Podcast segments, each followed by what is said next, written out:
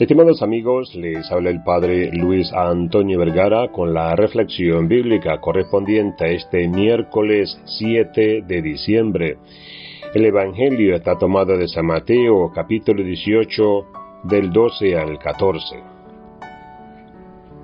En el día de hoy celebramos a un gran santo, a San Ambrosio, cuyo nombre significa inmortal. Es uno de los más famosos doctores que la Iglesia de Occidente tuvo en la antigüedad, junto con San Agustín, San Jerónimo y San León Magno. Cuando apenas tenía 30 años, fue nombrado gobernador de todo el norte de Italia, con residencia en Milán, y posteriormente fue elegido obispo de esta ciudad por clamor popular. San Ambrosio se negó a aceptar el cargo, pues no era sacerdote. Pero se hicieron memoriales y el emperador mandó un decreto señalando que el santo debía aceptar ese cargo. Desde entonces se dedicó por horas y días a estudiar las sagradas escrituras hasta llegar a comprenderlas maravillosamente. San Ambrosio componía hermosos cantos y los enseñaba al pueblo, Además, escribió muy bellos libros explicando la Biblia y aconsejando, y aconsejando métodos prácticos para progresar en la santidad.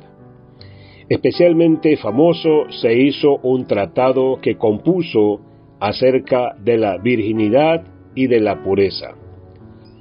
Además de su sabiduría para escribir, tenía el don de la diplomacia siendo llamado muchas veces por el alto gobierno como embajador del país para obtener tratados de paz cuando se suscitaba algún conflicto. Sus cualidades personales fueron las que le atrajeron la devota atención de todos.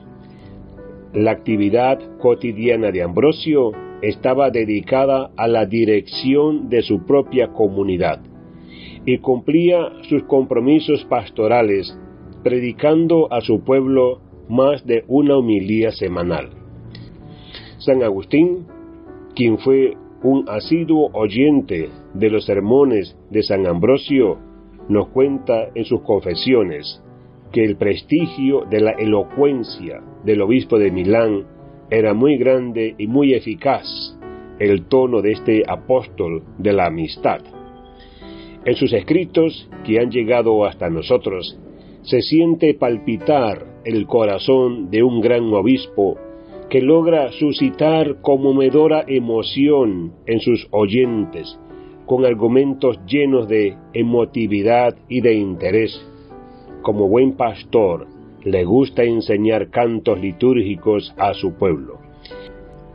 En sus escritos demuestra que el cristianismo puede asimilar sin peligro de alterar el significado de la buena noticia esos valores morales naturales que el mundo pagano y romano en particular supo expresar.